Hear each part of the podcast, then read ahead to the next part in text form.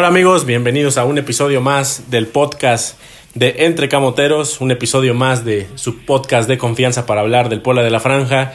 En este episodio, pues de la jornada 2, de lo que pasó ya en la jornada 2 de la Liga MX, donde el Puebla pues debutó en casa en ese torneo, debuta otra vez con, con un descalabro en casa.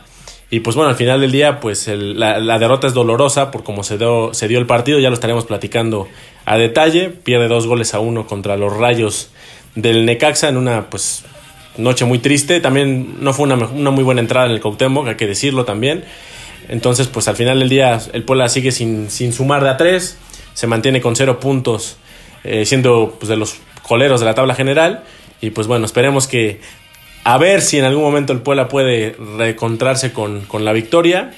Vuelva a tener otra oportunidad ahora el próximo viernes nuevamente en casa contra los Diablos, del Tolu los Diablos Rojos del Toluca y pues también estaremos platicando de, de, la previa de este partido, entre otros temas más que pues sucedieron en el, el, fin de semana, temas igual un poco pues lamentables al final del día, pues una, una desgracia nuevamente vuelve a pues a ensuciar y a acontecer en, el, en la Liga MX, en el entorno de la Liga MX.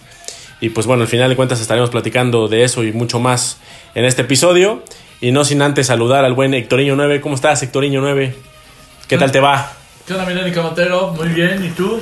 Este, acá ya eh, una nueva semana, una nueva esperanza de que el equipo pueda ganar. La una nueva oportunidad. Una nueva oportunidad. La verdad es que el juego contra el Necaxa eh, se le estaba dando el resultado del Puebla sin mostrar un gran fútbol. Para mi gusto juega mejor contra Monterrey.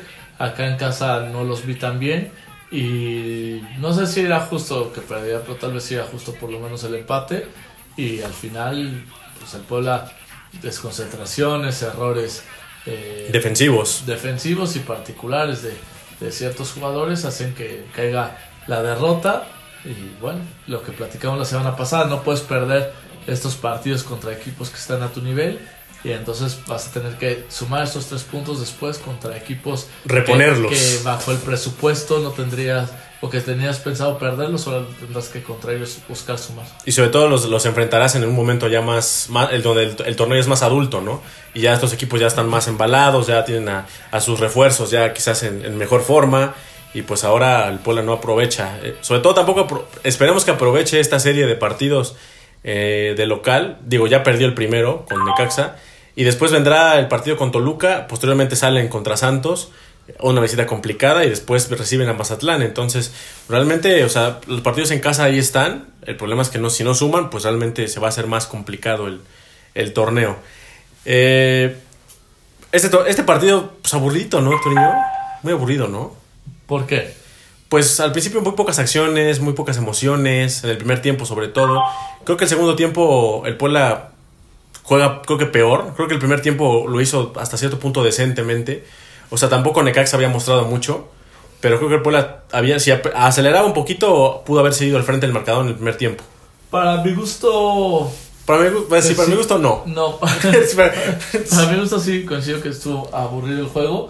Pero lo que te quería decir es que creo que el segundo tiempo.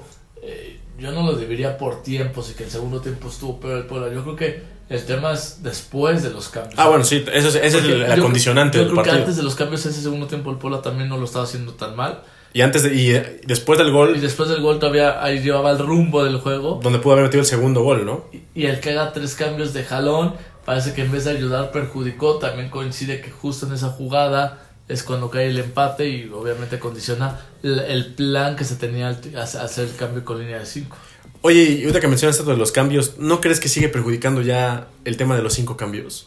¿No crees que ya Pues a ver, abusan mucho los técnicos de eso? Pero en este punto, algo que le había aplaudido a Carvajal el torneo pasado es que justo no se No se volvía loco. a hacer los cinco cambios. De hecho, él muchas veces solo hacía dos o tres. No sé si era por falta de plantel o por estrategia de pues no trato de moverle a lo que tengo.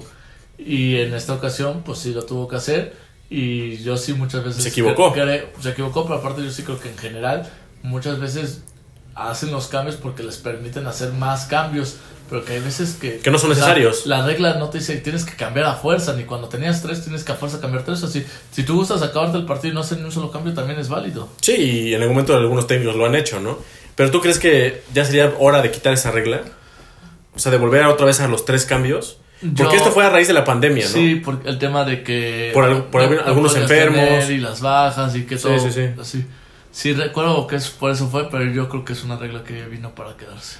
Pero, pero en tu, lo personal, ¿tú lo quitarías? O sea, si, si tuvieras la oportunidad de decidirlo, de quitarlo, dejarlo, ¿tú lo, lo de quitarías? No, O sea, lo dejarías igual. lo dejaría y... O, o no, lo- o lo no- que- o no reducirías un cambio, que sean cuatro en lugar de cinco. No, yo creo que 5 está bien, pero lo que sí creo es que eh, sería ideal que ya por parte de la directiva o de la inteligencia deportiva o de alguien les haga ver a los entrenadores que salvo para hacer tiempo vale la pena hacer los cinco cambios, pero si no, no es necesario hacer cinco en muchas ocasiones y que no pasa nada. Pues esperemos que Porque muchas veces te, te- en vez de... perjudica, de ayudar, perjudica. Exactamente. Sí, como en este caso el, el Puebla se descompuso en el medio campo, ¿no? Completa- los cambios vinieron ahí en el medio campo, ¿no? Donde hizo, sacó a Fernando Navarro, entró Sa- saca- Pablo Lito González. Que bueno, empezando por ahí, antes de llegar a esa parte, el, Bueno. el Puebla hizo cambios. Bueno, Carvajal el hizo cambios. titular, el te refieres, titular. ¿no? Exactamente. Correcto. Hubo dos cambios de, por parte del Puebla. Entró Navarro, que debuta con el Puebla. Que no lo hizo mal, ¿no? Al, No. al- lo poco que jugó. No lo hizo mal, tampoco se me hizo algo extraordinario. Sí, no, no, no, cumplió. Pero, pero cumplió, esa Sí, es la palabra. sí, cumplió. pasó con 8. Por decirlo así, tampoco un 9, un 10, porque sería un partido diría con espectacular. 7. 7.5. Dale, ni tú ni yo. Sí, 7.5. 7.5 que no sube a 8. Correcto. Ah, bueno, Qué qué, bueno, qué bueno que no somos maestros. Que bajo las aplicaciones. Porque si no, imagínate. A ver, bajo la- estas aplicaciones que te califican a los jugadores, a ver, vamos a ver qué, qué calificación le dieron a Navarro. Eh, En su debut con el Puebla, ¿no? Correcto. Eh, Utilizando, utilizándolo como que, un que la- 10. que las aplicaciones luego son más exigentes que nosotros mismos. De hecho, Navarro le pusieron 7. Ah, pues no estábamos todos Estábamos tan perdidos. Yo tenía un 8 y tú dijiste que un 7, pues bueno, ahí El vamos. peor calificado, y ahorita que lo veo, me acuerdo y me vuelvo a enojar, es Gustavo Ferraréis, que tuvo No, no, lamentable, una mal, lágrima. mal partido, sobre todo el primer tiempo, Una lágrima. 6.4. Error, el, el- el caso de Ferrari es errores muy infantiles, perdiendo el balón incluso en el área, en, en propio área, pases muy imprecisos, muy... y p- por momentos yo lo siento- sentía hasta como con flojera. Había veces en los que como que a veces, a veces iba o no sabía qué hacer, si iba a atacar o iba a defender. O sea, lo vi Y como muy desconcentrado. Y se Sí. equivocó en muchos pases. A, a ver, ¿quién crees que fue el mejor calificado? Mm, me parece que no se puede ser Olmedo o, que, o la Foquita Velasco. No. De hecho, los dos quedan con 6-6, o sea, tampoco fueron de los mejores. Este, bajo mi sorpresa, es Daniel Elfido Álvarez con No, bueno. 7.7. Después Diego de Buen con 7.4. Cavalini 7.1. 7 Navarro, 6-9 Brian Angulo y Miguel Sansores. Bajito nivel de Angulo también, y, ¿no? y también Gastón Silva lo- y la araña, los 4 con 6.9. Con 6-6 Olmedo y Kevin Velasco. Y el peor Ferraréis con 6-4, el cuadro titular. Y de los que entraron de cambio, Pablo, Velas- Pablo González 6-5. Efraín Norona 6-6. También muy mal Orona, ¿eh? eh, eh, Ángel Robles 6-5. 6-4 el Rey Mago Baltasar y 6-2 Barragán. No, pues de, lo que entró tampoco pasó nada. O sea, igual lo mismo, entre las mismas que el cuadro titular. Entonces, bueno, ahora sí, ya mencionamos un poco, a, a- bueno, no un poco a todos, los que entraron y los que jugaron, y cuáles fueron los cambios, ¿no? Navarro en vez de Pablo González y Cavalini en vez de este Potello. del Potello Barragán.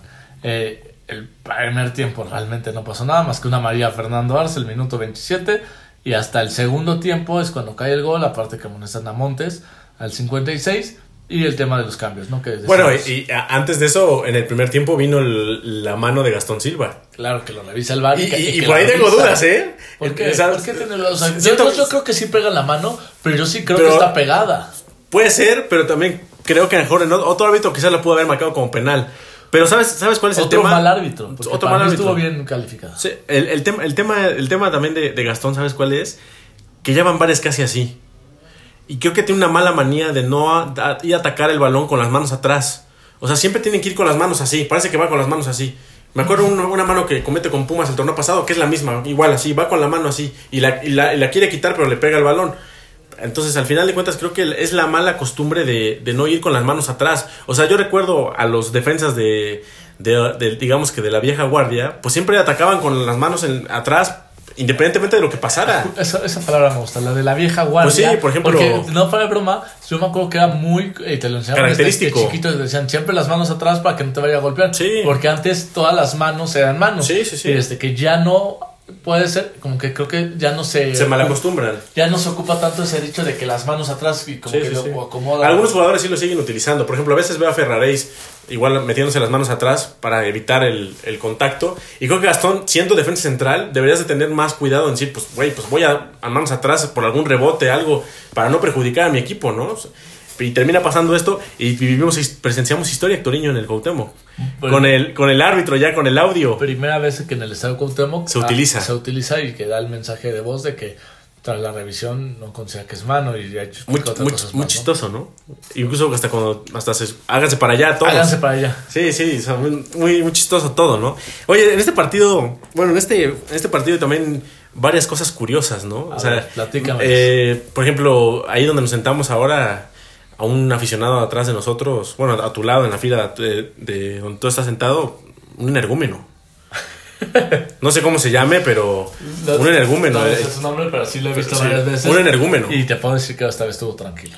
Bueno, tú lo has visto ya anteriores veces, es la primera vez que lo veo y la verdad es que un energúmeno, ¿eh? O sea, estaba, estaba muy tranquilo y después ya en el segundo tiempo, digo, no lo culpo, El equipo nos hace el equipo no estaba, no estaba dando las mejores cosas y el, el, el cuate este estaba muy, muy enojado. O sea, ya de plano ya arremetió contra todos, ¿no? O sea, ya... ¿Qué otra cosa? Hasta rojo, está, es un tipo como güerito, se puso hasta como rojo, estaba como rojo del coraje. No sé si era del frío, No, pero era no, del sí, coraje. sí es del coraje. Era del coraje. No, y, y otra cosa chistosa, la Foquita Velasco pidiendo apoyo a la afición cuando en, donde pidió apoyo era puros del Necaxa. Yo que sabía qué era lo que estaba pasando. Imagínate, no, no, cosas que solamente pasan en la Liga MX. O sea, no, no, no, no, la verdad es que cosas muy, muy, muy chistosas, momentos sublimes de la Liga MX. Bueno, Digo, el partido estaba tan aburrido que te, te fijaste en este tipo de detalles. Sí, pero pues bueno. sí, tu partido estaba para llorar, o sea, para dormirse ahí. Afortunadamente no hace tanto frío. Imagínate aventarte un Puebla Necaxa con un frío horrible. No, Sí, no. no. se lo desean, verdad- no verdad- se lo desean el peor enemigo, güey. La verdad, yo creo que no. No, hizo yo, tanto no, no hizo tanto frío. No, Oye, no. de la estadística que a mí tanto me gusta, los expected goals. Los goles esperados. Exactamente. En el partido el Puebla tuvo que haber anotado 2.11 goles, o sea, 2. Completamente de Me acuerdo. parece que lo redondeamos. Y Necaxa 1.72. O sea, se puede decir que Un gol y medio. gol y medio. Pues puede hacerse sí, O porque sea, la araña colaboró en el o sea, segundo gol. sí, claro. a, fin- a final de cuentas, pero- ¿no? Y el Puebla no metió otras que tuvo claras. O sea, Sí, el Puebla sí. lo pudo haber ganado 2-1. Ponle redondeándolos, ya si tenemos que redondear, que se empataba 2. O sea, no tenías que haber perdido Y, este y- juego. y- o sea. y- y también porque. Y, también nos muestra los números que no fue tan poco tan malo. O sea, Sí, no, no, nos no. queda el coraje de que lo pierdes contra el Necaxa. Que Necaxa, pero que te, tampoco el Necaxa que te llegó tres veces. Y que de las tres veces, o sea, con claras francas de gol. Te voy a decir, fueron 8 remates, de los cuales 4 fueron a portería. Bueno, y de cuatro. los cuales 4, 2 fueron goles. Y, y- y eso porque Dider Cambindo es muy malo, güey. Porque se estaba dando una fiesta en el segundo tiempo con los defensas del Puebla. Pero, o sea, yo veía cuando veía Cambindo solo en un mano a mano contra Gastón, dije, no, pobre Gastón. Y efectivamente, perdió el duelo, le dieron un túnel y se lo llevó. Por cierto, Dider Cambindo, el segundo mejor jugador de Necaxa del. No, perdón, Imagínate. el tercer mejor jugador del Necaxa. Imagínate. eh, en del, del cuadro titular, el cuarto, si incluimos a Edgar Méndez que entró de cambio. O sea, lo- los dos que fue una lágrima en Cruz Azul, tanto Méndez como Cambindo, vacunaron al Puebla. Correcto. Heriberto Jesús, el mejor jugador del partido con 8.1. De hecho, salió, salió de cambio. Y el otro fue Brian Garnick. O sea, las bandas nos traían eh, haciendo hijos. lo que queríamos. Y más Heriberto jugador del lado de Ferraréis. Y, y creo, creo que al final de cuentas, Fentanes termina identificando eso, ¿no? Que el lado más, más débil de Puebla son las laterales. En ese momento, en ese partido. Porque en otros partidos ha visto un poquito más sólido en las laterales, pero este partido fue una lágrima. O sea, Gastón, la verdad, a veces desesperado. Pero por ratos, no sé tú, Victorino, se percibía otra vez ese Puebla con flojera, sin ganas. Pues, Sobre- a- o sea, a mi- a mi eh, sobre todo perdiendo el juego, o sea. Sí, a mi gusto lo que muchas veces le ha pasado a este equipo de Carvajal es que se lo lleva todo muy tranquilo. Eh, No, no- no es muy intenso. Recuerdo ese juego contra Pachuca ya en algo que De milagro lo perdió. No, y que parecía que estaba contento con el empate y que prácticamente Sí, sí, el empate nos dejaba fuera. Es más, el juego contra el Toluca que ganamos, el Puebla no es como que estuviera llegue y Sí, llegue, no, no, no. se encontró Y se salvó. Y se, y se ganó. Eh, los mejores partidos, mostrando reacción y todo, y también entendiendo que el marcador iba abajo, fue contra León.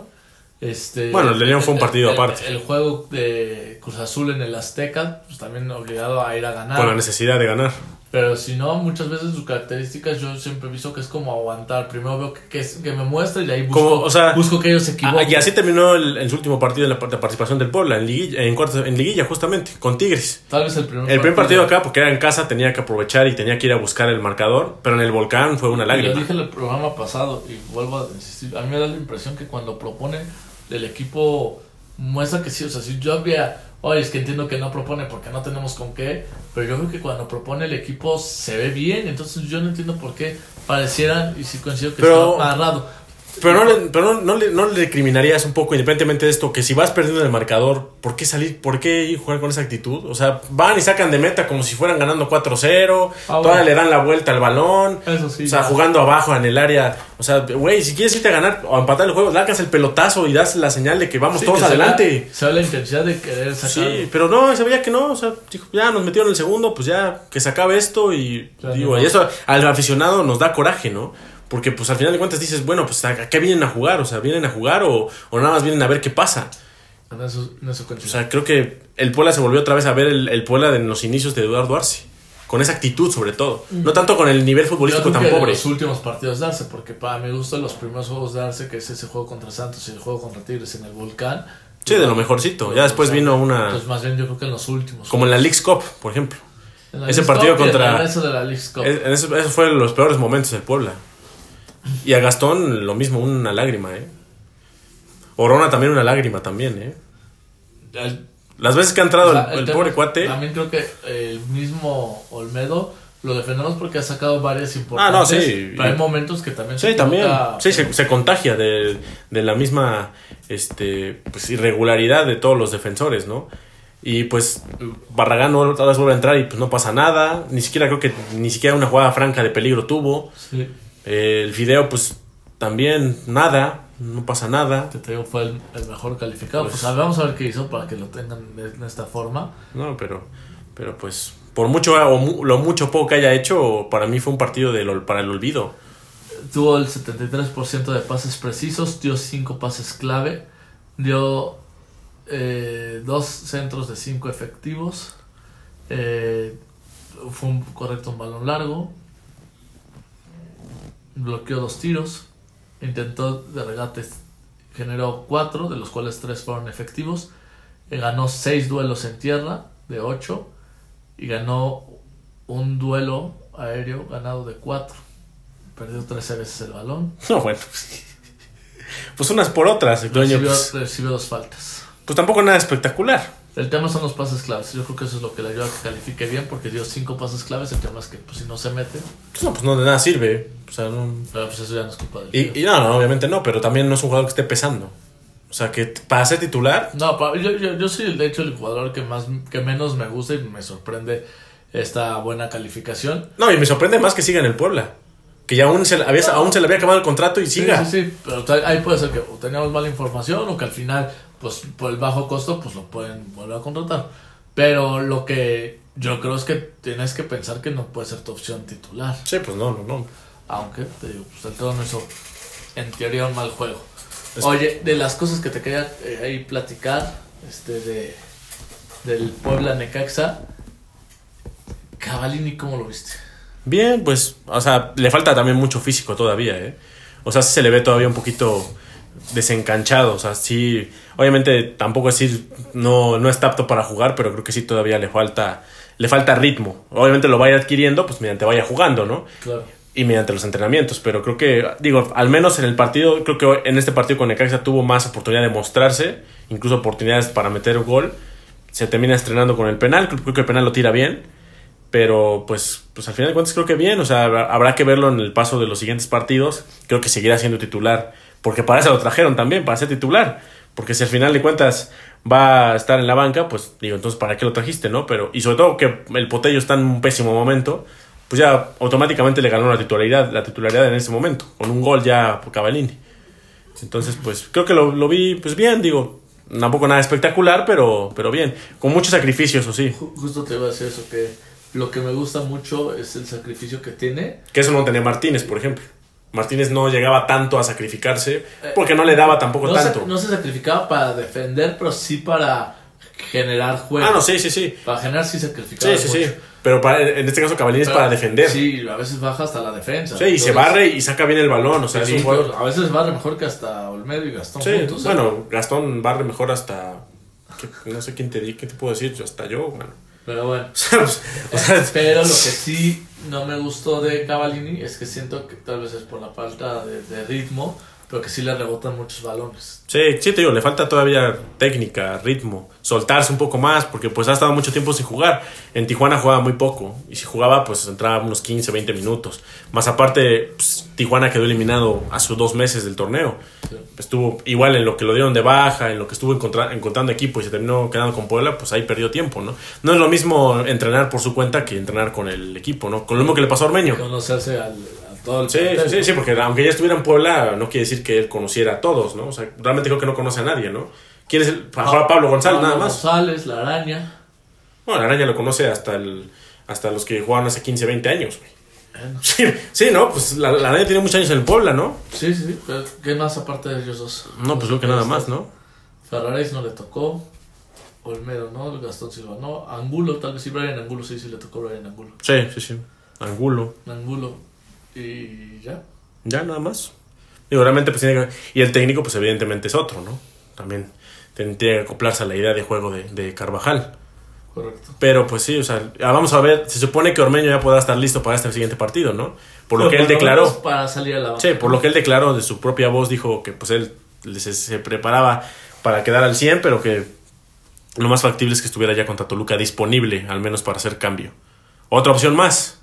Correcto. Quizás ya no pueda ser Barragán, ya puede ser Ormeño, ¿no? Correcto. O los dos, quién sabe, no sabemos. También ha salido Cavallini, de hecho, ¿no? Por Barragán. Sí, por ejemplo, en este último partido, pues tal vez no sonaba mal si se iba Cavallini y entraba Ormeño, sobre todo entendiendo que eran características más o menos más similares. Que todavía seguirá el debate si pueden jugar juntos, ¿no? Hasta que, hasta que el día que se dé, se podrá ver si Y sí que- es una buena opción.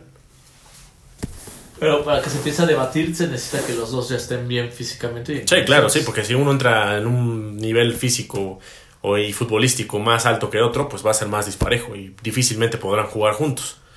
Entonces, pues ahí, ahí está el detalle. y, Pues se pierde Hectoreño dos goles a uno, ba- balones a, a balón parado prácticamente, ¿no? Correcto, ambos. Error de la araña el, el segundo gol, ¿no? Eh, Y el primero de Gastón. El primero, bueno, más bien, no, no vi el resumen, estaba bien enojado que no lo he visto. pero en el estadio me dio la impresión que en los dos se equivoca Pues- el araña, pero el, en la- el que es más claro es el, el segundo. En, la en el segundo, en el gol viendo la repetición es más error del primero de Gastón, porque pierde la marca y le adelantan el remate incluso. Entonces Méndez se adelanta y le termina ganando la espalda a Gastón y pues Pero- ya la araña no puede hacer nada. Así estaba muy difícil de sacarla. Pienso que lo, lo que le hace complicado o lo puede atribuir a la araña es que le remataban el área chica. O sea, pero al final de cuentas creo que terminó, ahí sí creo que termina aguantando bien porque venía Gastón o confiándose que Gastón va a adelantarse o anticipar para poder reventar el balón, pero termina Gastón perdiéndose la marca y le terminan ganando el, el cabezazo. Sí, y ta- y tal, te digo, como no vi la Sí. repetición, tal vez sí se- Eh, obviamente. Es más claro el error de Gastón, pero a mí de lejos, que obviamente no lo ves en vivo tan rápido. Sí, es muy rápido. Pero como que yo veo que, que le queda en la mano y que no la puede rechazar, o sea, que, la, que no tiene la técnica para sacar el balón. Pues bueno, fue un remate muy bueno de Méndez también. O sea, sí fue un remate muy bueno. Tampoco fue un remate espantoso. O sea, sí la, la alcanzó a colocar bien, pues ahora sí que a, a contrapié prácticamente. El segundo gol, pues es totalmente de la araña. Pero bueno, confío en ti y te creo, entonces Sí. se- le volvemos a dar que se come el segundo tanto contra Que- Monterrey como el segundo Que, contra que Necaxa. pienso que este contra Necaxa está peor que contra el de Monterrey.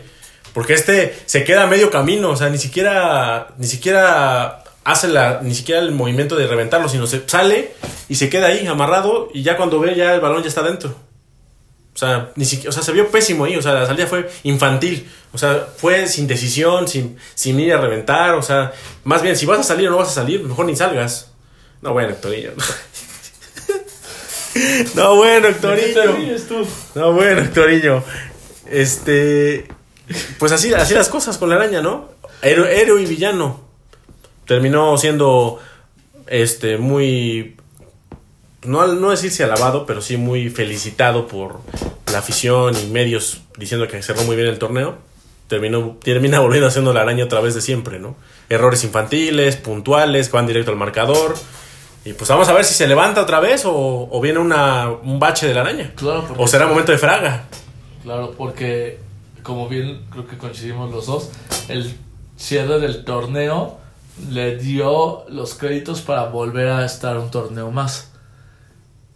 El tema es que tampoco fue tan elevado como para que se le perdonen estos dos errores. No, no, no, pues sí, no. Si no. hubiera sido tan elevado, dices, bueno, son dos errores, ha estado en un mal momento y bueno, hay que darle la esperanza, pero tampoco fue tan alto. Entonces estos momentos te vuelven a generar esa duda, esa incertidumbre y veremos si acaba el torneo siendo titular y sobre todo si el próximo torneo no se busca ahora sí ya un refuerzo en esa posición. Esto bajo los primeros dos partidos. Sí, el torneo sí. pasado también empezó así muy mal los primeros dos y luego terminó siendo figura. Sí, sí, sí. Esperemos que, que por el bien del equipo le vaya bien a este cabrón, ¿no? Claro, Porque si no, imagínate es lo que se viene. Sí, sí, Pero ojalá, ojalá. ojalá. pues se pierde 2 a 1. Eh, Necaxa, ¿quién lo diría, no? Líder del torneo. 6 de 6 junto con el San Luis. Creo que es más Luis, sorpresa del Necaxa que del San Luis. San Luis ya venía dando. mm, Pues claro, sobre todo que el Necaxa fue el último de la tabla general Sí. del torneo pasado. A ver, ahí son cinco Y que, equipos. tampoco, y que tampoco se reforzó muy bien, ¿eh? Hay cinco equipos con seis puntos, que es América, Monterrey, San Luis, Necaxa y Tigres. Eh, América sorpresivo en el tema de que no siempre, el- bueno, sobre todo el primer partido no tuvieron a todos sus titulares, pero ganaron los dos.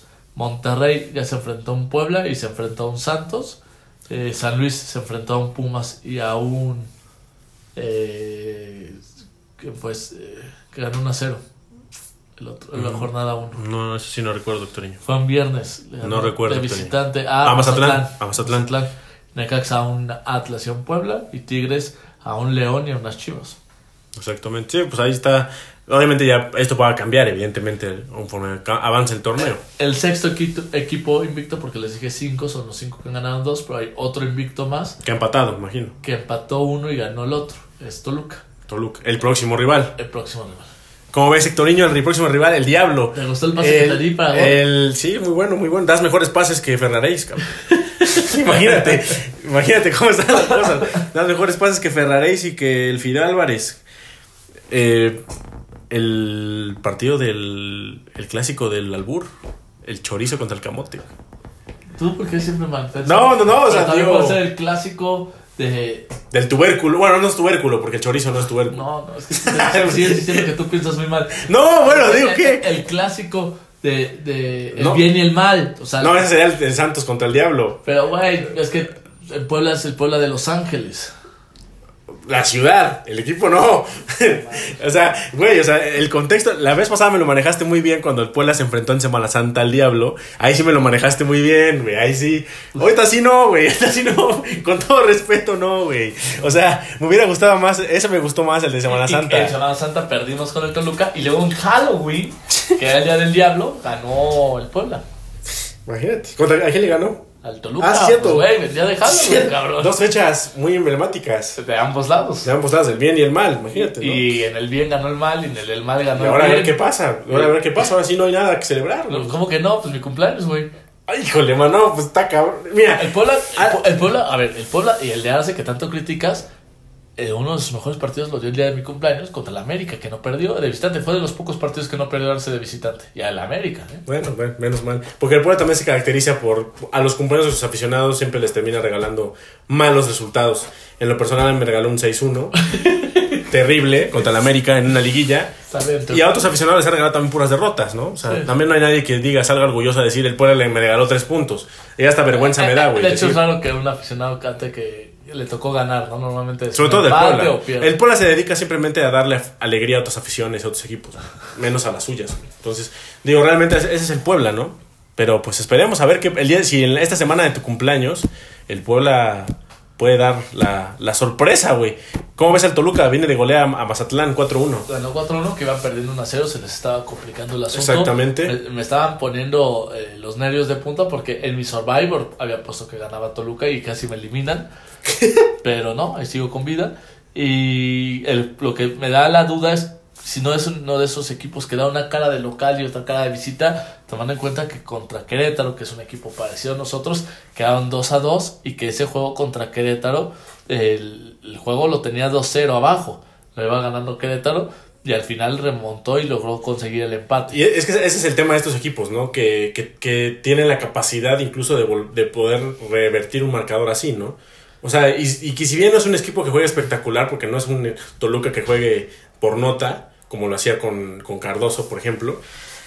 Pero sí es un equipo que tiene jugadores de mucha calidad y que, será, y que es de los que- equipos que se reforzó un poco más en, ese, en este mercado, ¿no? Llegó el central uruguayo, se llegó... se estrenó contra Querétaro, Facundo llegó- Pereira. imagínate, A pase de, de mi Max Araujo, imagínate, dos uruguayos. correcto. Y también llegó el hijo de Loco Abreu, ¿no? A las filas del, del no Toluca. sabía. Sí, lo presentaron también apenas esta semana. Bueno, Delantero. de expected goals, eh, Querétaro contra Toluca fue 0.68 Querétaro y 1.12 Toluca. Eh, eh, o sea, digamos que hasta cierto punto no fue tan injusto ese empate. Y de, local contra Mazatlán, 2.49-1.93. Ahí sí se pudo haber empatado, es engañoso el 4-1. Y tomando en cuenta que hasta el 85 iba 2-1 el partido. El- al 86 cayó el 3-1. Y en el 96 de penal, Thiago Volpi. El partido contra Querétaro. No, contra, ajá, contra Mazatlán ya metió Ah. 4-1. Perfecto. Sí, sí, cierto, contra Mazatlán. O sea, lo que voy es que ese de Mazatlán pinta 4-1 goleada y Sí, sí, todo. sí. Pero No, ya no, iban- no fue tan aplastante. Iban 2-1, creo que al ochenta y tantos, 2-1 iba, iban. creo. 2-1 al 61 y de ahí hasta el 85. cuando Sí. cayó el, el 3-1. El O sea, 3-1. el partido estuvo ahí parejo y lo pudo. Y se ve bajo los números que el Mazatlán pudo haber empatado el juego. Sí, sí, sí, pues así que vamos a ver qué, qué cara, como dices tú, presenta el Toluca de visitante. Bueno, ya vimos una idea de lo que pudiera ser que hizo contra Querétaro. Y la clave aquí que es el Puebla también no respete de más al rival, porque si sale a respetarlo y otra vez a esperar a ver qué pasa, se le va a complicar mucho el juego. Porque por ahí el, yo pienso que el Toluca no va a ser como el Necaxa, porque el Necaxa también esperaba. Y yo creo que si el Toluca ve oportunidades y empieza a darse cuenta que puede haber por dónde hacer daño, lo va a hacer. Entonces, Favorito de Toluca para este partido. Sí, sí, sí, claramente. Sí, yo creo que la, la casas de apuestas, Sectoriño, tú sabes más de eso, han de dictar que el Toluca es amplio favorito.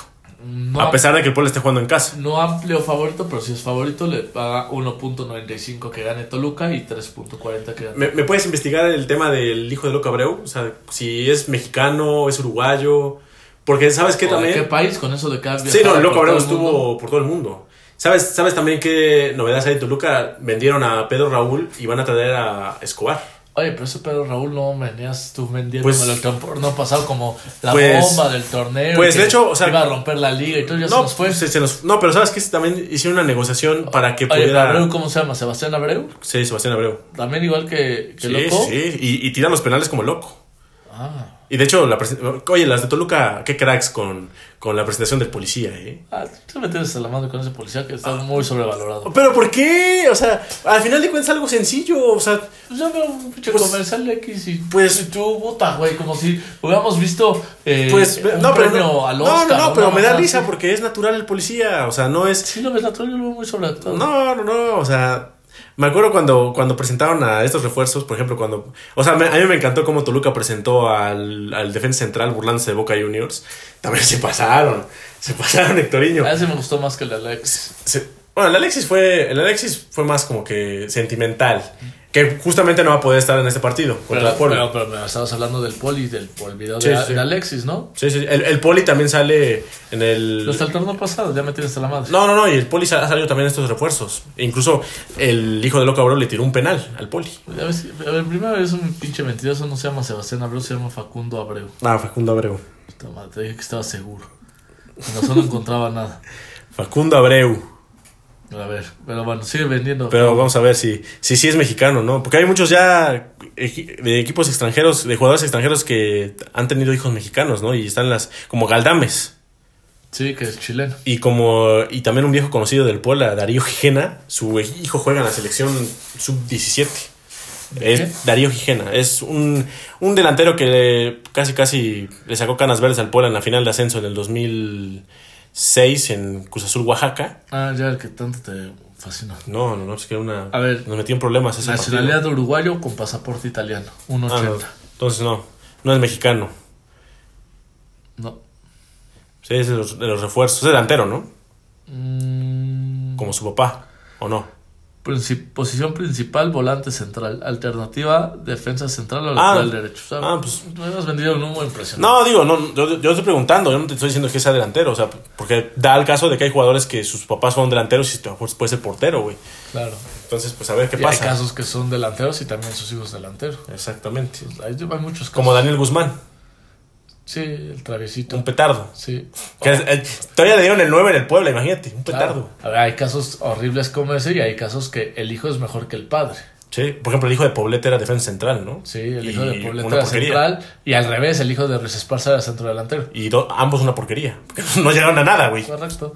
Y, pero bueno, de casos que sí fueron mejor el hijo que el padre, este, un claro ejemplo, el chicharito. Ah, bueno, sí, obviamente.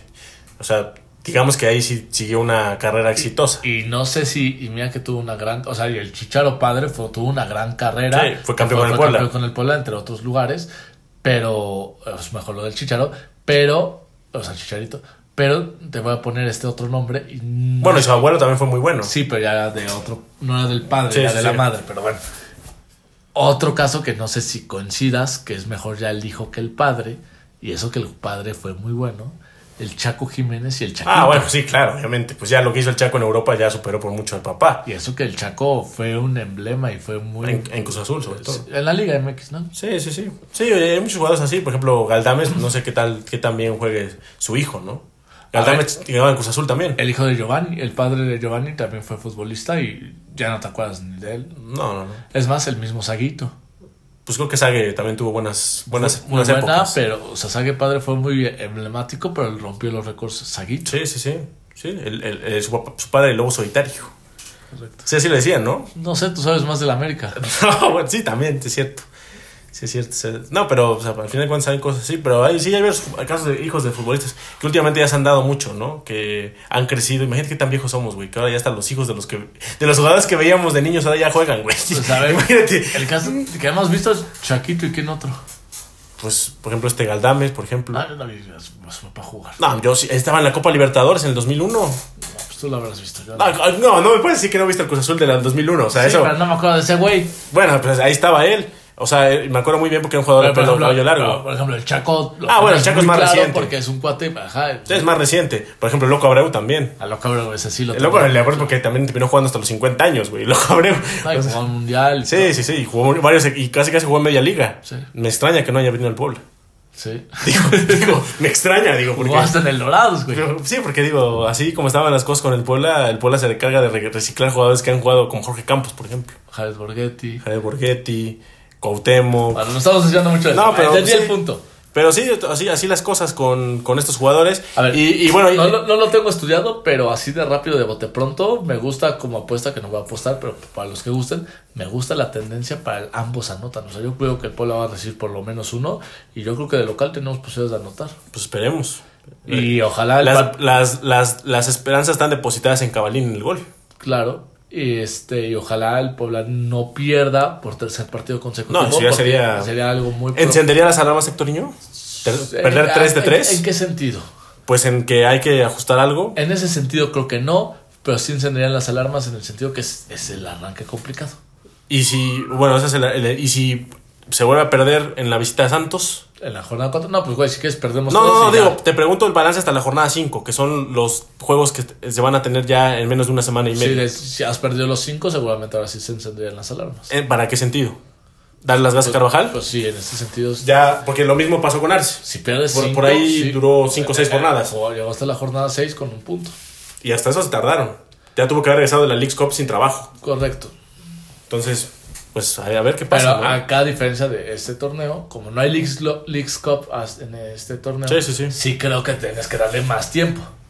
Y todo eso, todas las formas, ¿no? Cómo vas perdiendo, porque si pierdes sin nada de idea de juego Claro. y te van superando. Y eso, en el escenario que me pusiste, que te va muy mal. Yo, Sí, creo, no, que, no. yo creo que tampoco. Es más, una de esas hay una sorpresa y te digo, gana No, el pues ojalá que la sorpresa sean Santos. Que rompan la mala racha de no ganar en Torreón desde hace. Y, y que Santos tampoco Muchísimo. anda tan bien. Sí, no, es lo que me preocupa también. Porque entonces. Porque en el Puebla ven las posibilidades de resucitar, como lo mencionábamos saliendo del estadio, güey. O sea, la, la afición de Necaxa seguramente veía en el Puebla la facilidad de sumar. Anda- y lo mismo nosotros pensábamos de ellos. Pero eh, todos los equipos nos ven, o sea, sea el equipo que sea, no va a haber uno que no nos vea con opción de ganar.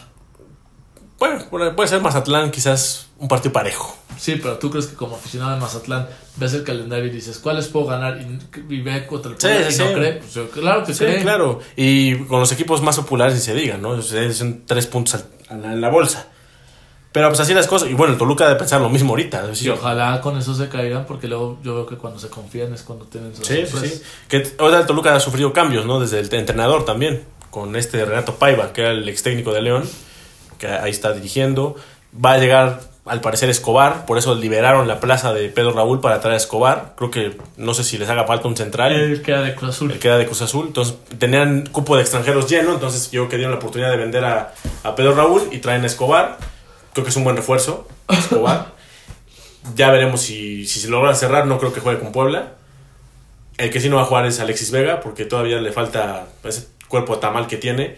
Pues no puede jugar todavía. Entonces, y su debut lo van a hacer contra las Chivas. Alexis Vega.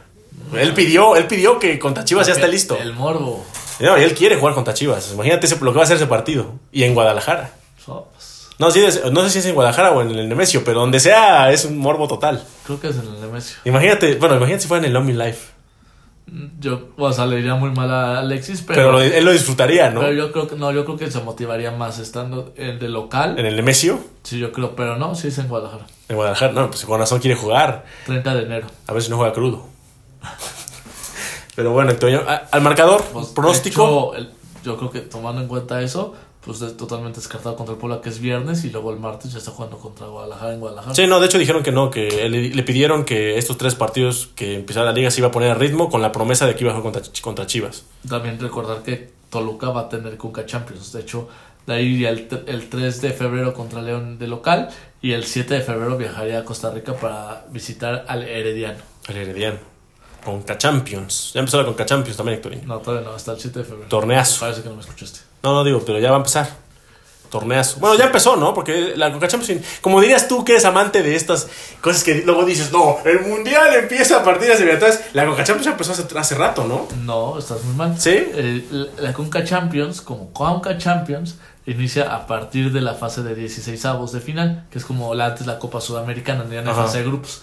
Lo que hay antes es eh, la clasificación a la Conca Champions de los equipos de Centroamérica que tienen un nombre, pero no es Conca Champions, eh, tiene otro nombre. Pero les da el pase a la Conca Champions. Será el pasar Conca Champions, pero no se puede considerar Conca Champions. Ah, como bueno. el Mundial, que sí es Mundial desde las fases eliminatorias. Me parece bien, Héctor. Está la Copa Africana de Naciones, ¿no? Muy Pues, buena. Muy buena y también está la Copa Asiática. Por cierto, la Copa Africana de Naciones, ya que me lo mencionas, hoy sorpresa pierde Argelia y queda último de su grupo y queda eliminado. Este. Bueno, ahorita te sigues Ar- Ar- platicando, Ar- Argelia, que han sido de las a veces sorpresas de del Mundial. Sí, de los, son de ¿Y Marruecos? ¿Cómo va. Marruecos? Eh, ahorita te lo digo, Marruecos. Que fue la cenicienta del Mundial pasado, llegando Claro, hasta la Va en semifinal. primer lugar en su grupo con Ah, cuatro puntos. No, no debería tener ningún problema. Pero la sorpresa, te digo, fue el tema de Argelia. Último lugar de su grupo, eliminado solo con dos puntos. Calificó en primer lugar a Angola y Burkina Faso. Mauritania en tercero con tres puntos. Al momento, gana. Ya puedo decir que va a estar eliminado. O sea, es de los peores. Es el peor tercer lugar. Otra, otra sorpresa, ¿no? Entonces gana va a estar eliminado. Y el que está en duda de ver si clasifique va a depender de los resultados de mañana es Costa de Marfil. ¿eh? Otra sorpresa. De- vean el gran nivel que hay en África y lo parejo. Oye, pero ¿es fecha FIFA, Héctoriño? O sea, ¿lo prestan a sus jugadores los equipos de Europa? Eh, no es fecha FIFA porque no es a nivel mundial el parón, pero para los seleccionados de estas Bueno, pero es un asiáticas, pero es un evento, bueno, es un torneo avalado por FIFA. Sí, tanto la Copa Africana como la asiática, ahí sí están obligados los clubes a prestar. Como la es, es como la Copa América aquí. Exactamente. O sea, en el continente que Exactamente, los como equipos la Copa América o la Eurocopa. que prestan a sus mejores jugadores a esas. Correcto. Perfecto. Eh, No, pues prácticamente la Premier League está jugando con suplentes. Pues sí, no, pues la gran mayoría juega, juega con suplentes. Ahí juegan en la Premier, ¿no? La gran mayoría. Pues sí, muchos ahí. O sea, por lo menos en las Francia, top. O en Francia. En Francia, Inglaterra, algunos en España, por ahí. Pero en esos 3, 4 ligas ahí están repartidos los jugadores de la liga africana. Turquía, en la liga de también ahorita de Arabia Saudita y así para los eh, para los africanos no del sur sino de más del norte como te digo Argelia, como Marruecos, todos Que en su momento, Ara- en su- Arabia Saudita también está En su momento, Guillermo Ochoa habló de la posibilidad de, haber, de jugar estos, estos, estas, tor- estas competencias, ¿no? Al no ver eliminatorias, jugar Copa Asia, y pues no se pudo. o mínimo la de este año. ¿no? Imagínate jugar, imagínate que México hubiera jugado en Copa África. Estaría bien, ¿no? Yo creo que nos hubiera ido muy de la patada. Pero, Pero, sí. pero al la final de cuentas es para eso, güey. La verdad nos hubiera O ayudado. sea, no vas a ir a ganarlo, vas a ir a competir, vas a ir a ver hasta dónde vas a medirle el agua a los tamales, güey. O sea, hasta, O- o si hasta lo- dónde o si estás. ganas va a ser un- una gran medición. Porque, a ver. Pero la idea, la idea es salir de la zona de confort. La, Copa América vas y muchas veces que vamos a la Copa América porque es nuestro continente, pero. Y porque jugamos en casa. Si es en Estados Unidos, jugamos en casa. No, no, no. Entiendo eso en el 2024, pero en general normalmente se juega en Sudamérica. Y entiendo que por la cercanía dices, pues es el que me toca pero al final es otra confederación, es lo mismo que ir invitado a la Copa América que a la Copa Afriática o a la Asiática. pero, pero, al no haber, por ejemplo, ahorita al no haber competencia oficial para México, pues hubiera sido una muy buena oportunidad, ¿no? Sí. O sea, metirse, en la Copa Africana, imagínate, o la Copa Asia. Sí, yo creo que era más fácil a la Asiática porque en la Africana al haber tantas selecciones. Sí, no, no, no. Pero pues ambas hubieran sido muy buenas, ¿no? Sí, bueno, también en la asiática, por ejemplo, está el Líbano de la HUT, que estuvo convocado. No jugó, Otros jugadores del Puebla. No, pues no, me imagino. No estuvo ni un minuto y quedó último. No jugó ni un carajo, pero bueno. Y quedó último en su grupo A. No jugó ni un carajo, pero bueno. Ahí calificó Qatar y Tayikistán. Tercer lugar China. Que Digamos, la HUT por la anécdota ya está ahí. Prácticamente está eliminado China. ¿Sorpresa también, Antonio?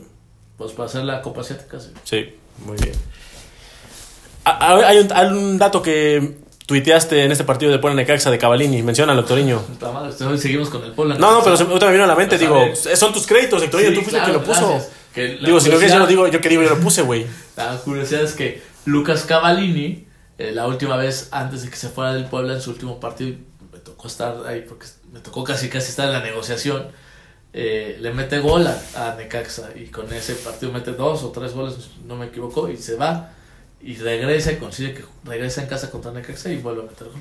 Su, su, su debut en el, en el torneo como local con el Puebla, anota otra vez contra Necaxa. Y es el anotador, eh, el primer anotador del 2024 para el Puebla y es el tercer jugador que mete dos goles iniciando el año. a ver si me lo voy a entender.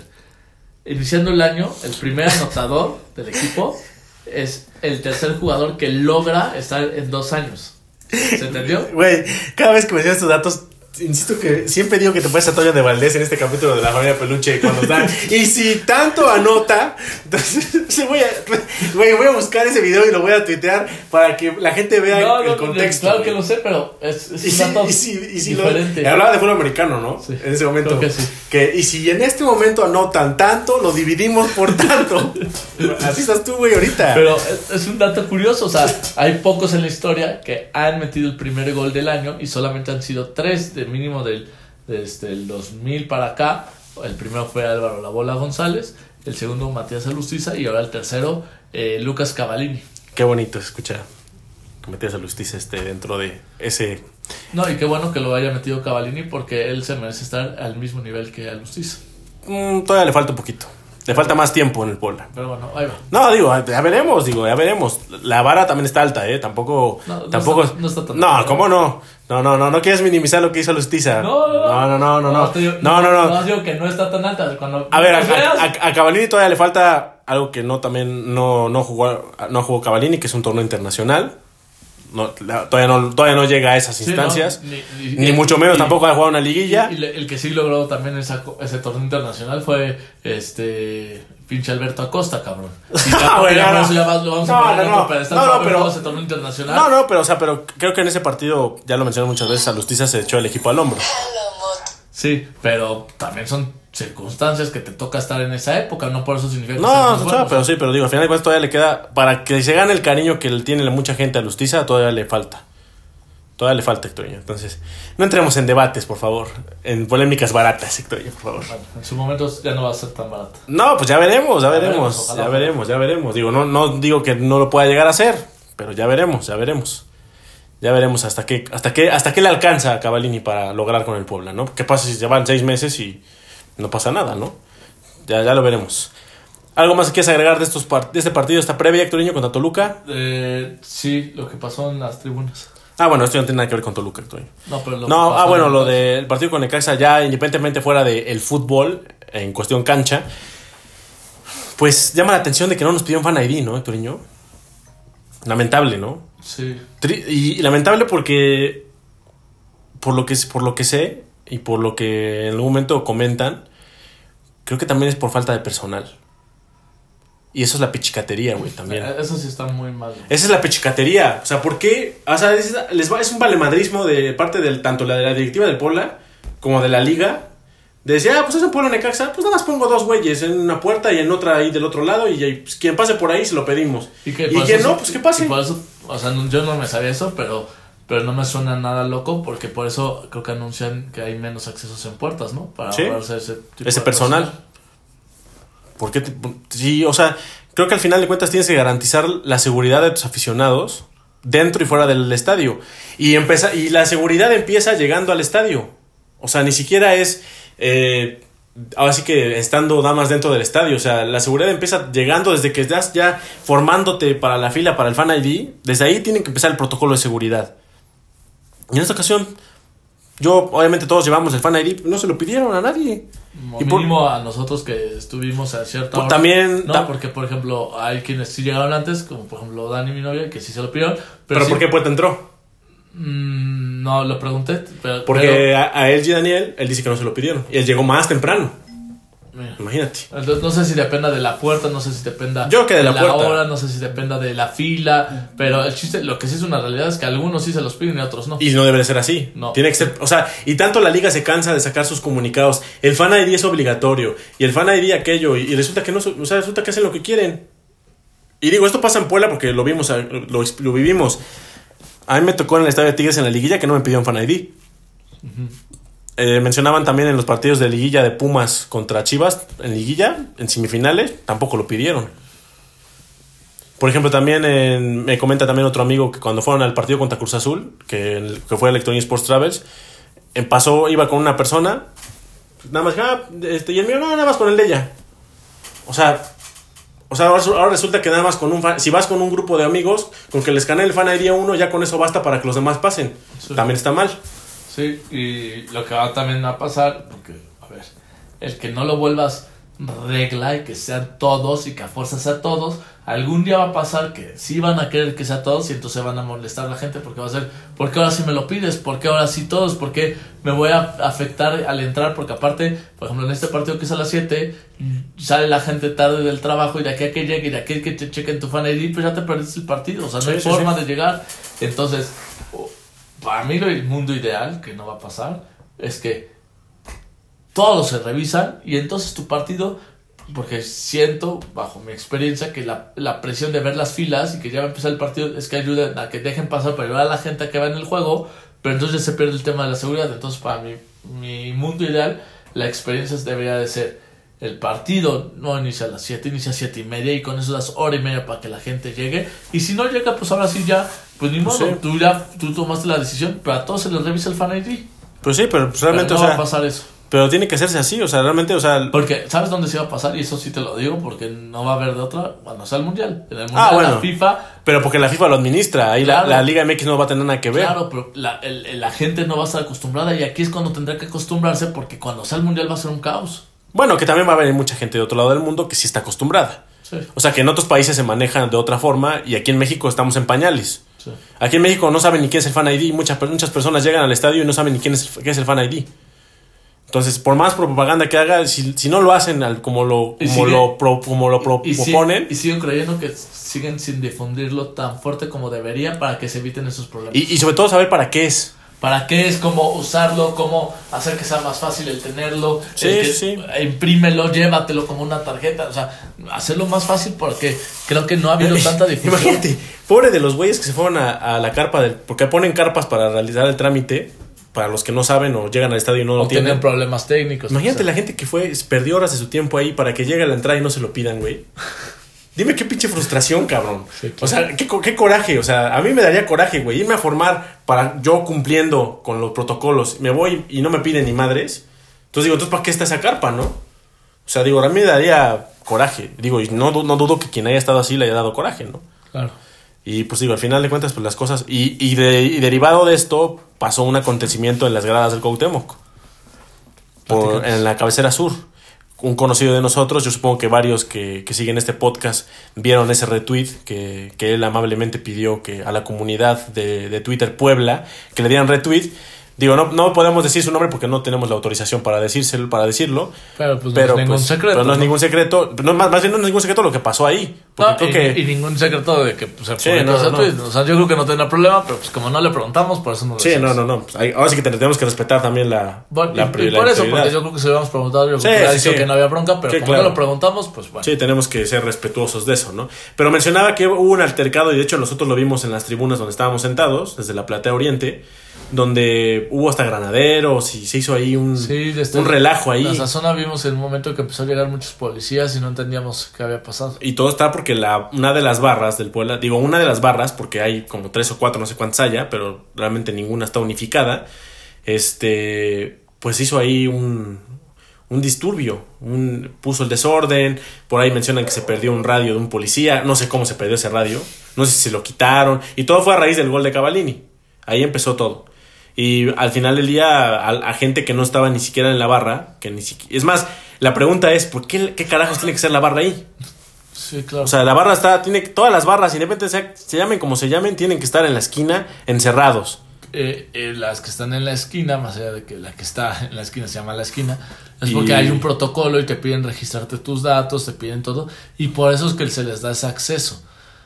Los demás, no hay acceso, o la gente que no se ponga en ese lugar, tú no te puedes hacer o tomar acciones que no sean la de una barra grupo de animación.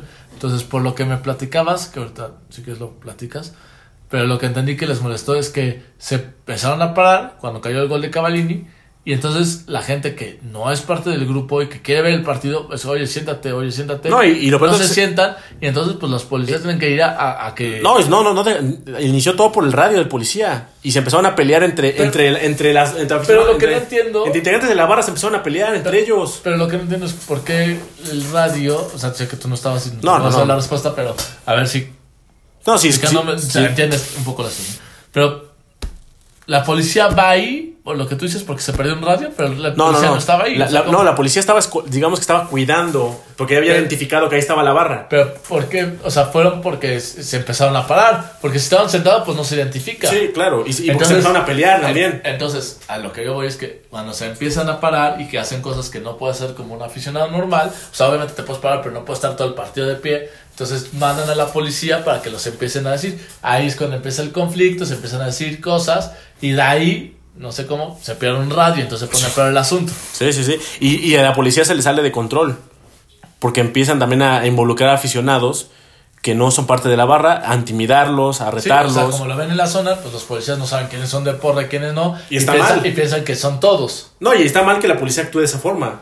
Intimidando y retando a, a los aficionados a casi casi agarrarse a golpes. O sea, tienes que ser duro con la gente que. Sí, que y- poner- pero- y pero poner si el nadie- orden. Pero si nadie está haciendo eso, pues no Sí. tienes que por qué abusar de Y, tu poder. y poner el orden. O sea, al final cuentas, no, no tratar de seguir propiciando más violencia. Y digo, bueno, ya es otro tema y lo hemos platicado muchas veces y tengo amigos que están en, en Navarra o en No, sí, obviamente. Pero es un buen momento, y perdón con lo que voy a decir, pero desgraciadamente con el fallecimiento del que antes era el líder de una de las barras, de güey, ¿saben qué? Esa barra justamente la estaba ahí. Ajá. Señores, señores, acabó esto. No hay nada de barras. Acaban, ni se Sí. escuchan, ni gritan. Hasta al minuto 25 que entraron tambores se escuchó algo. La neta, sí te debo decir que se escucha mejor el ambiente con, con los tambores. Claro, claro. Pero si no se escuchan de por sí, y cuando ponen los tambores no se escucha el tambor, pero no se escuchan sus cánticos. Señores, señores, se acabó. Se cierra esto. Nada más. Pero eso, es- esa es la directiva normal. la que propicia eso. Eso es- pero eso no es solo de la directiva del pueblo, es de toda la liga. Pero sí sería en un mundo fantástico, Pero- ideal, romántico, que el Puebla fuera el primero aprovechando todo esto, decir, somos los primeros. Y lo hizo en su momento Chivas, ¿no?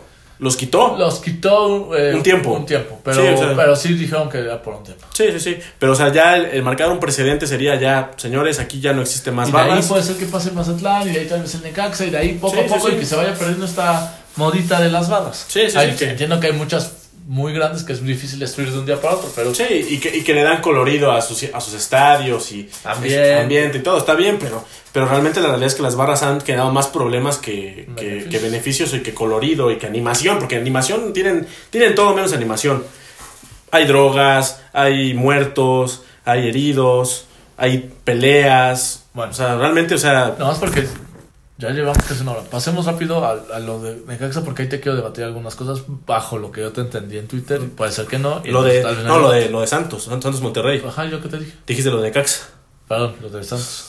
Los Santos Monterrey, sí, o sea, derivado de toda esta problemática de que no pides el Fan ID, desgraciadamente pasó una tragedia en el partido de Santos Monterrey. Ahí es donde te quiero debatir. Por, o sea, eh, y ya te dije que está mal que no se pide el Fan ID, se tiene que pedir, Sí, sí, sí. etcétera. Pero qué caraja culpa tiene el Fan ID con lo que pasó en Santos. Pienso que ahí es donde tiene que entrar el Fan ID, porque fueron aficionados que asistieron al estadio. Ajá. Pues ahí es donde, ahí es donde tendrías que, que eh, la liga tendría que sacar un comunicado, señores, en este momento vamos a aplicar el Fan ID y vamos a, a- a dar acciones, vamos a tomar acciones sobre, la, sobre esta situación. Pero, Pero- no, nadie dice nada. Pero te pregunto sin conocer, eh, ves que hasta lo platicamos un poquito Sí, sí, antes sí. de. eh, el video o el de la- del accidente se tiene de ya que pasó la situación. No hay un video de la persona. No, la persona está detenida. Sí, detenida, pero como tal, o sea, no hay una. Algo, o sea, que tengas a la persona con la acción y deja la acción. O sea, que estuvo dentro del estadio. O sea, porque a nosotros, cuando nos cruzamos la calle, personas que van al partido o que no van al partido nos pudieron también haber atropellado. Sí, claro. que es diferente un accidente a esto que fue Sí, sí, sí. con, con Que- propósito. que- Pero a lo que voy es que puede ser una persona que esté y que ni siquiera ha ido al estadio y que ni siquiera tenga el fan ID. Sí, sí, sí. Entonces, entonces a lo que voy es, y si esto pasó ni siquiera ya en el estadio, porque tienes que tener, y por eso hay un control con cámaras dentro del estadio, entonces ahí es donde aplica el Fan ID porque te registran tu rostro y todo. Pero si esto pasa fuera del estadio, pues ahí sí creo que no es un tema de, de- de la liga y del estadio, ya es un tema que tiene que ir con la parte de la fiscalía, de que al final es un asesinato y que al final tiene que ir a No, pero también tendrían que entrar en conjunto la liga con. Porque está pasando afuera de un estadio de fútbol. Pero, pero ya es un tema fuera, obviamente, de, de fútbol, pero ya es de la ciudad. Entonces, ahí para mi gusto, te digo, tampoco sé de leyes y también es eh, alguien No, sí, abogado sí, me puede instruir mejor. Pero lo que yo entiendo es que eso ya, ya lo tiene que revisar como tal fiscalía, porque al final es un asesinato, más allá de que haya sido Pero- haya pero- sido. pero ¿sabes y, de, es y de ahí meti- agarrándolos y metiéndolos a la cárcel, pues evidentemente no van a entrar a ningún pero estadio. ¿sabes cuál es el Pero problema? no es un error ahí de la- del fan ID. Pero ¿sabes cuál es el problema? Que la liga, la liga y las autoridades lo toman como un accidente. Eh, Eso es lo que me platicabas y que por como me... No, y hoy sal- hoy y salió por- el fiscal y a por- decir- Y por lo que me comentas como fue el- el- la situación, pues no puede considerarse un accidente si se va y No, vuelve y a ir y hay todo. pruebas, hay imágenes que Pues, muestran lo contrario. Si- testigos, si- evidentemente. Si es así, no lo puedes manejar como, como un Pero lo accidente. están haciendo y, y- así. y en eso está mal. Pero para mi gusto es un tema independiente del Fan ID. Para mí el Fan ID, yo como lo veo como concepto desde cuando lo hacen los mundiales de la FIFA, es que te registran por si te comportas mal en el estadio, Sí, sí, sí. te veto, pero ya fuera del estadio, si después alguien choca el, el No. autla, pues ahí No, no, el no, Fan ID, no, cabrón. no, no. Pero está pasando afuera del estadio, en una puerta del estadio. Yo entiendo que O sea, es que al final ya cuentas- fuera del estadio ya pero, no, ya no le pero, eh, pero tendría que ahí, por, la liga incluso, cada partido saca un comunicado donde trabaja en conjunto con las autoridades para garantizar la, la- la seguridad de los aficionados dentro y fuera del estadio. Porque es un perímetro. Y ese perímetro lo tienes que, lo tienes que, que garantizar la seguridad. Obviamente no te digo que si chocan en el monumento a Zaragoza, pues estamos obviamente lejísimos del estadio. Pero esto pasó en una puerta del estadio. Pero por ejemplo, si pasa en la del taco, No, bueno, ha pasado, incluso ha, ha pasado riñas eso, ahí. está cerca del Sí, estadio, sí, sí. pero al Y final en- siento en- que es fuera de ya de la liga. Pues sí, pero, pero ahí te digo, está enfrente. Pero aquí pasó en una puerta del estadio. O sea, en una puerta, un, ¿qué te gusta un paso? Estás adentro del estadio. O sea, al final de cuentas es una tragedia. No puede ser posible que, que alguien con una playera de un equipo contrario llegue y te, y te atropelle. Estoy de acuerdo, pero. Y, que, y, que- y sobre todo que la liga no, diga nada. No, y, y- y lo que sí te coincido contigo que tienen que hablar y decir las y cosas. que alguien tiene que salir a dar la cara. Pero como tal, para mi gusto, nomás como aclaración, para mi gusto no es un tema de que, ah, es, es un error del fan ID. Yo sí creo que hay no, errores. es el error de la liga. Hay, hay errores del fan ID que se tienen que mejorar y que no se están haciendo, pero en este caso, esa parte creo que no. Pues sí, pero, pero como dices, bueno, ahorita le están tomando como accidente a, a este tipo. Y a estas personas, estas personas, porque fueron dos personas, salen libres. No, pero. Y, pero- y pero- pueden ir a un estadio de fútbol después de haber atropellado a una Pero señora. ahí el tema es, es porque los vas a dejar libres. Porque, Gobierno. pero ellos lo están diciendo que es un accidente. O sea, el gobierno, pero el gobierno, si el gobierno dice es un accidente, los voy a dejar libres. Y los va a dejar libres. Mm, yo, bueno, no, no sé, pero yo creo que ahí puede haber accidentes, o sea, habría fuera de este caso. Y que, no sé, un accidente es que, güey, me distraje en el celular y fue un accidente y atropellé a alguien. Pues sí, fue un accidente, pero te vas a la cárcel, güey. Sí, pero pues No, aquí lo puede ser- manejes como lo manejes, al Pero, final o va a la cárcel. y al final de cuentas, aquí pone el fiscal salió hoy a decir que fue por la lluvia. El accidente. O sea, es una falta de respeto para, las víctimas, para la víctima y para los heridos. O sea, ¿cómo es posible que, que por la lluvia a una persona que se regresó a atropellar con dolo a, una, a, un grupo de personas? Pues es una tontería eso. O sea, y la liga también no, no sale a decir nada. más como aclaración. O sea, hay video de totalmente de todo esto? Hay video y hay fotos de cámaras, de, obviamente de la calle, donde se nota. La necesito ver. Sí, pues obviamente son imágenes fuertes también, o sea. Sí, no, obviamente pues no, no, no creo aguantar ver mucho, pero lo que, o sea, lo que quiero ver es la parte que me explicabas, que el que va, choca, se vuelve a ir y vuelve a ir a chocar. Sí, sí, sí. E, ese movimiento es lo que... No, y hay gente, incluso hasta del propio Santos, que lo, que lo menciona. O sea, que, que, que vio cómo pasaron las cosas. Y sobre todo ha añadido que esta camioneta que atropelló traía los tambores de la barra del Santos. Ah, pues eso sí. No, no, pues sí, pues, pero al final es gente que estaba en el estadio, que venía de ahí, alcoholizada, lo que tú quieras. probablemente. Sí, sí, sí. Ah, y el tema también ahí que falla es el tema de la federación, porque ahí sienta la federación, ¿por qué dejas entrar a grupos de animación al estadio? Están prohibidos, ¿no? Eso sí. Ahí empieza, ahí empieza el problema también. Todo esto se puede evitar. Obviamente, si, si, no, si estos aficionados obviamente no tienen la culpa de haber ido hasta, la, desgraciadamente, la señora que pierde la vida, era su primer viaje que hacía a, a, ver a su equipo jugar fuera de, su ciudad y que le pase esto, o sea, eso quiere decir que no te garantizan la seguridad de ningún estadio de fútbol.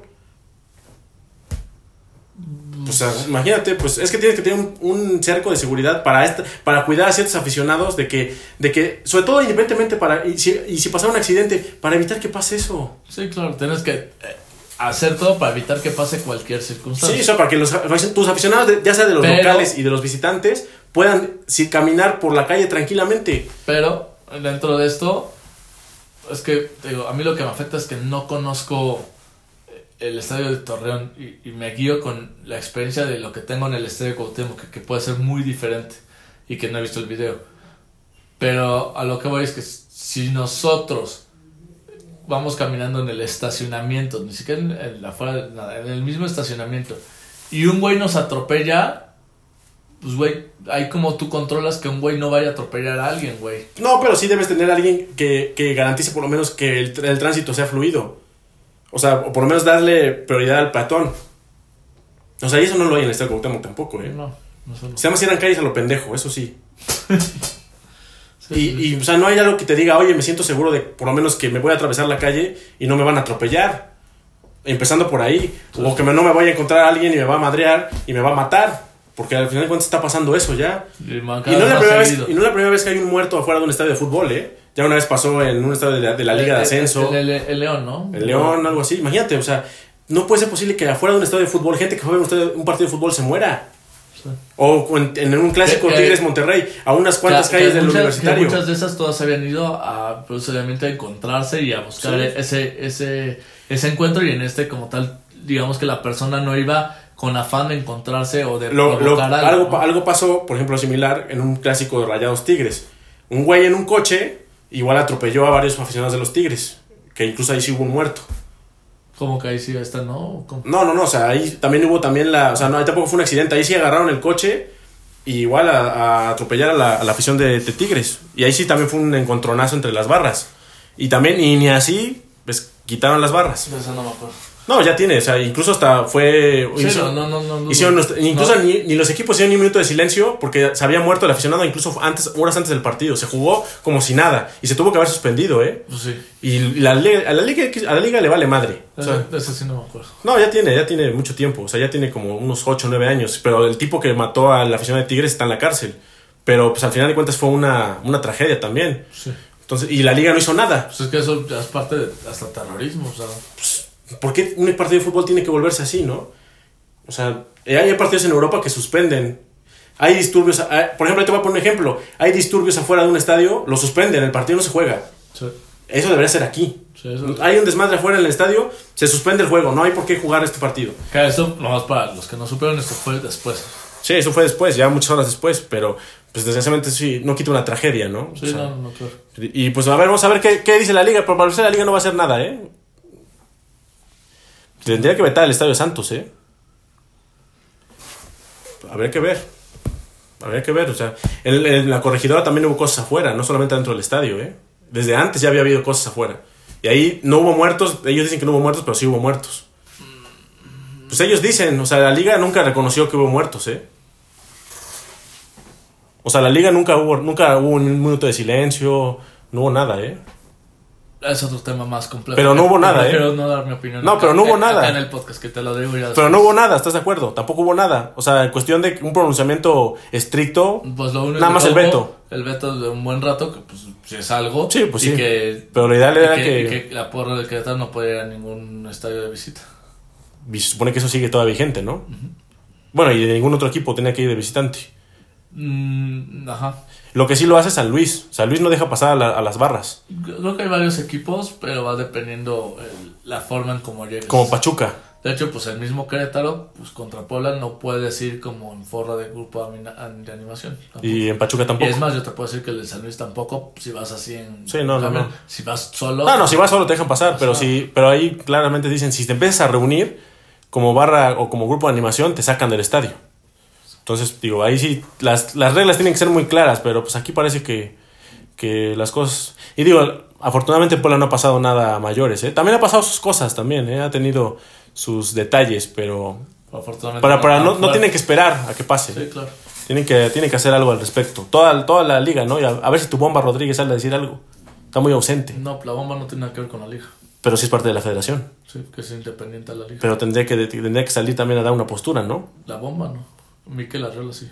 Pero tampoco, ni uno ni otro. Ese es el que sí tendría. Pues Pero pues ni eso. Ni eso. Ya pasaron más de 24 horas y no han dicho nada. Sí, no. Entonces, pues imagínate. Nada más un apoyo ahí de parte de los clubes y nada más. Un comunicado y listo, pero pues un comunicado no regresa a la vida de una persona. No, no, pues, por supuesto.